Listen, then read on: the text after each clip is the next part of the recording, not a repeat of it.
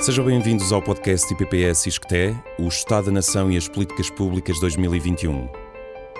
Governar em estado de emergência, com a coordenação de Ricardo Paes Mamed e Pedro Adão e Silva.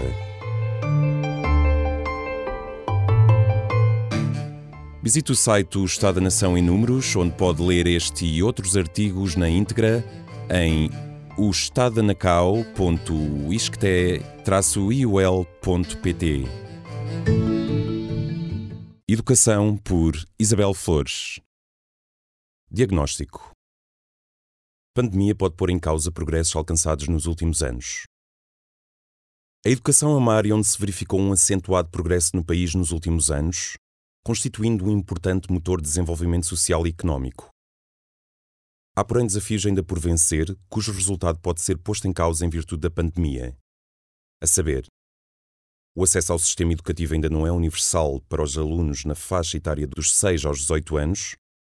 O investimento em infraestruturas e equipamentos tem sido reduzido. A formação dos professores em áreas técnicas é insuficiente. E a origem social dos alunos tem demasiado impacto nos resultados das aprendizagens.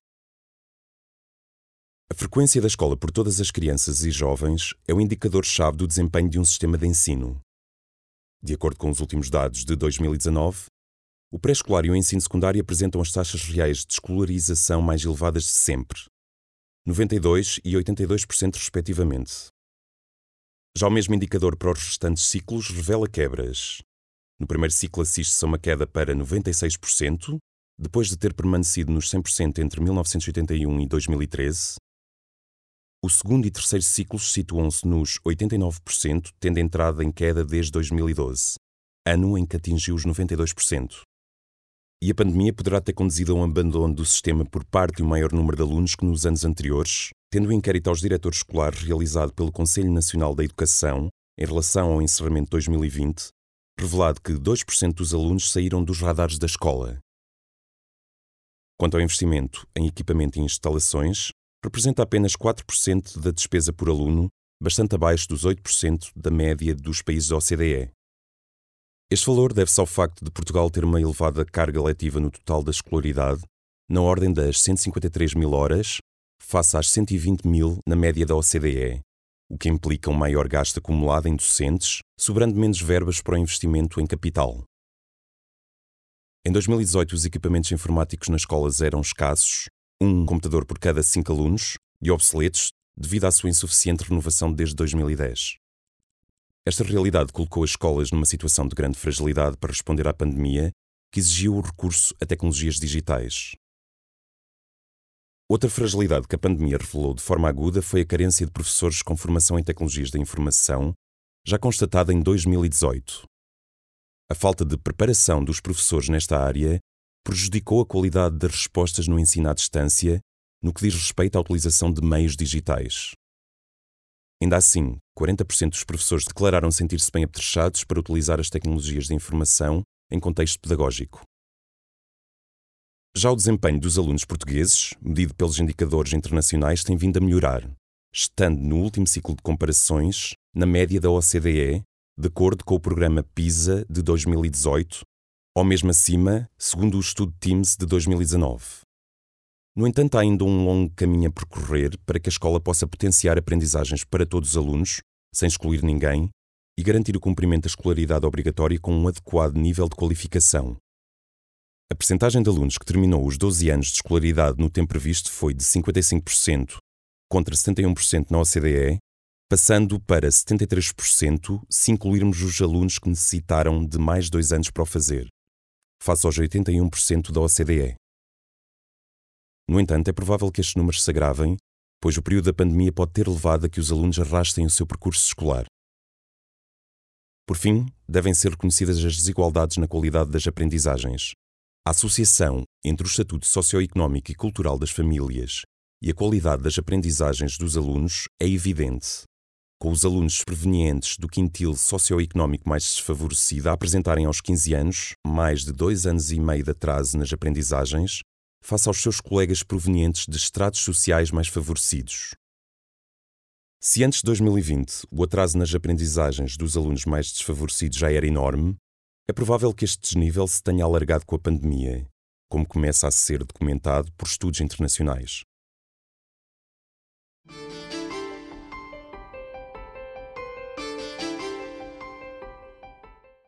Educação. Análise de política. Ensino remoto de emergência. Diversidade de respostas não evitou o aprofundamento das desigualdades. A situação pandémica obrigou à adoção de políticas de emergência para que as escolas continuassem a funcionar em regime não presencial. Entre 16 de março de 2020 e 15 de março de 2021, as escolas do primeiro ciclo estiveram encerradas num total de 18 semanas, representando 25% do período letivo previsto para dois anos. Perante o encerramento, impunham-se políticas que permitissem a aprendizagem a partir de casa, garantindo que todos os alunos, em todos os níveis de escolaridade e percursos formativos, pudessem continuar a ter acesso ao Sistema Universal de Educação. No entanto, o planeamento e o desenho de políticas foram muito dificultados pela imprevisibilidade da duração do encerramento. Em Portugal existia uma experiência de ensino à distância dirigida a um pequeno conjunto de alunos itinerantes ou impedidos de frequentar a escola. Este programa foi uma das referências usadas durante o ensino à distância da pandemia, a par da emulação de estratégias adotadas por outros países. De entre os países da OCDE, Portugal destaca-se pela diversidade de respostas encontradas para manter as aprendizagens, espelhando a preocupação em chegar ao maior número possível de alunos. As escolas foram desenhando as suas respostas balizadas por diretrizes da tutela utilizando a autonomia prevista e baseando-se no profissionalismo dos professores e no sentido de responsabilidade das comunidades. Como resposta imediata, foi solicitada a resolução de trabalhos em papel, tanto nos manuais como em fichas que eram enviadas por e-mail ou com o apoio dos CTT, juntas de freguesia e outros organismos como algumas corporações de polícia. Estabeleceu-se uma comunicação regular com encarregados de educação e alunos para o desenvolvimento e correção destes trabalhos por telefone e e-mail. A necessidade de apoio para a mudança foi acautelada pela Direção-Geral de Educação, que no início do primeiro fechamento disponibilizou uma página na internet destinada a ajudar os docentes a adaptarem-se ao contexto, onde se publicou legislação, roteiros de apoio e guias de boas práticas. Esta plataforma teve mais de meio milhão de utilizadores, revelando-se um instrumento útil para estruturar a ação dos docentes e direções escolares.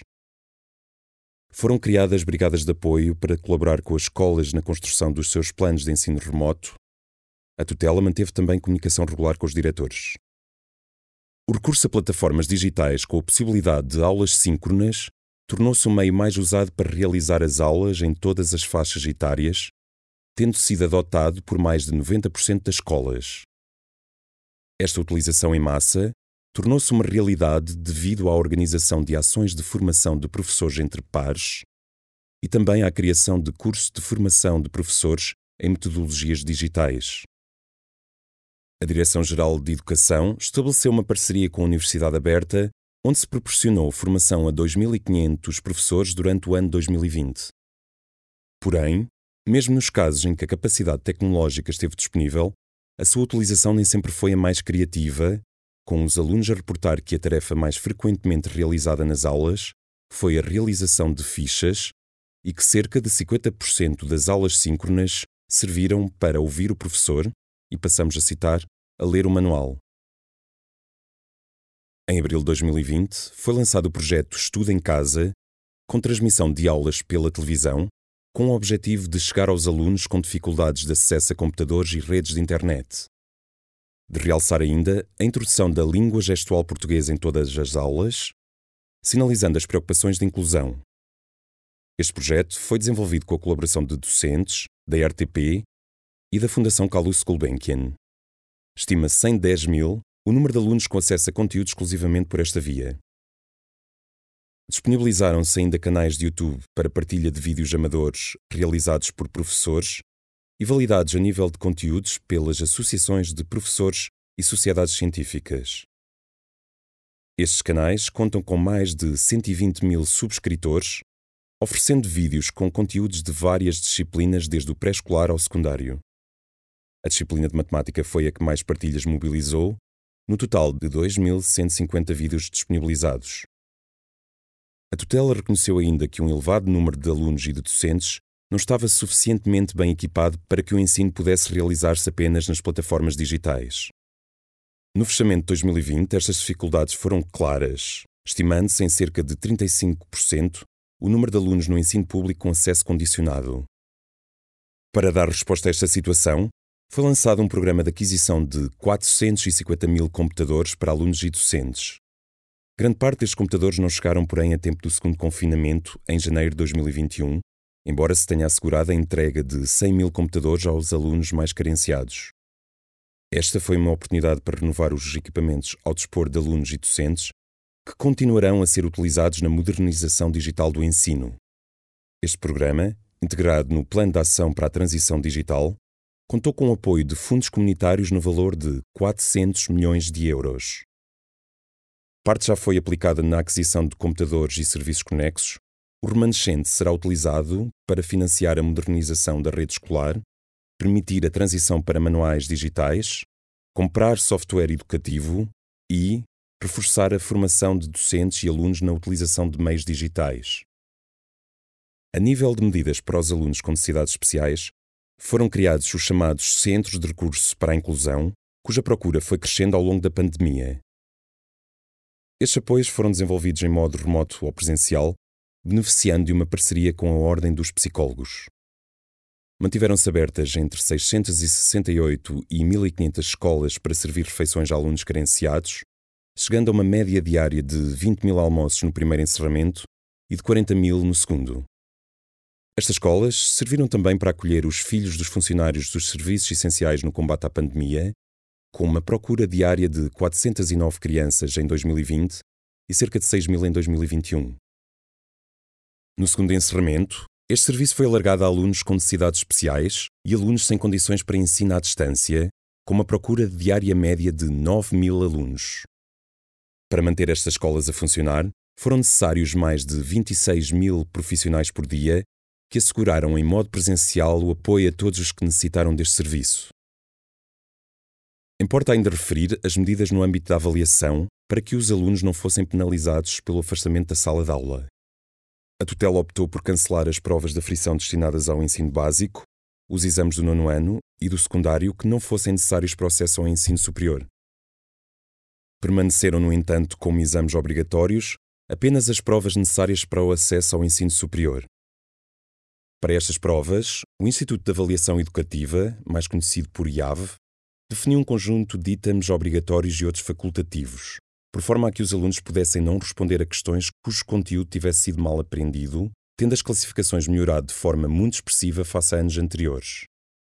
Em 2021, os exames deverão obedecer a uma lógica similar. Todas estas medidas, com exceção da aquisição de equipamentos, foram levadas a cabo com recurso ao orçamento regular do Ministério da Educação e a parcerias com o poder local e agentes da comunidade civil. De salientar que foi possível reunir diversas parcerias, contar com o apoio do poder autárquico e juntar escola e família em torno de um objetivo comum.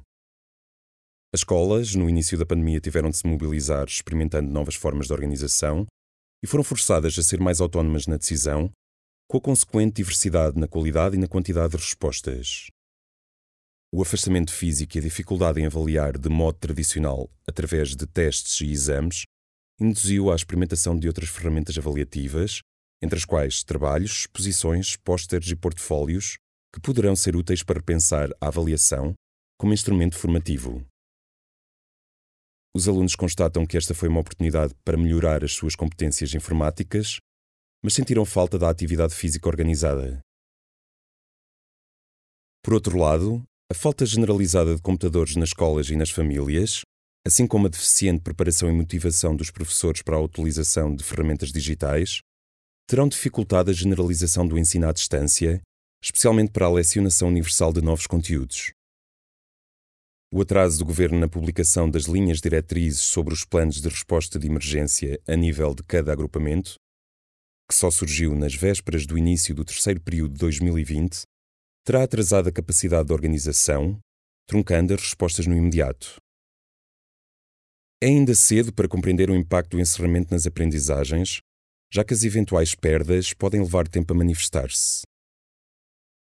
Em janeiro de 2021, o IAV fez um diagnóstico preliminar a alunos do terceiro, sexto e nono anos, com o objetivo de avaliar o estado das aprendizagens em língua, matemática e ciências. Concluiu que, em quase todas as tarefas, mais de 50% dos alunos estava abaixo do nível considerado desejado. Nas tarefas mais complexas, esse valor ultrapassava os 75%. As maiores dificuldades surgiam nos alunos do sexto e nono ano. Por outro lado, o Conselho Nacional de Educação refere que os professores do primeiro ciclo foram os que mais sinalizaram perdas relevantes nas aprendizagens. Diversos estudos internacionais já começaram a estudar estas perdas e concluem que não são transversais, aparecendo os alunos mais desfavorecidos como os mais prejudicados. O alargamento das desigualdades está assim no topo da lista das preocupações. O problema das desigualdades na aprendizagem já era o grande desafio da educação, apesar de algo escondido. A pandemia tornou-o notório. Estão todos convidados a ouvir o próximo capítulo de O Estado da Nação e as Políticas Públicas 2021, subordinado ao tema Cultura, por José Soares Neves. Visite o site O Estado da Nação em Números, onde pode ler o artigo na íntegra. estadodanacau.isqueté-iol.pt Leitura, voz e interpretação de Tiago Carvalho, montagem de Hugo Alexandre Cruz e montagem e gravação por Xavier Marques.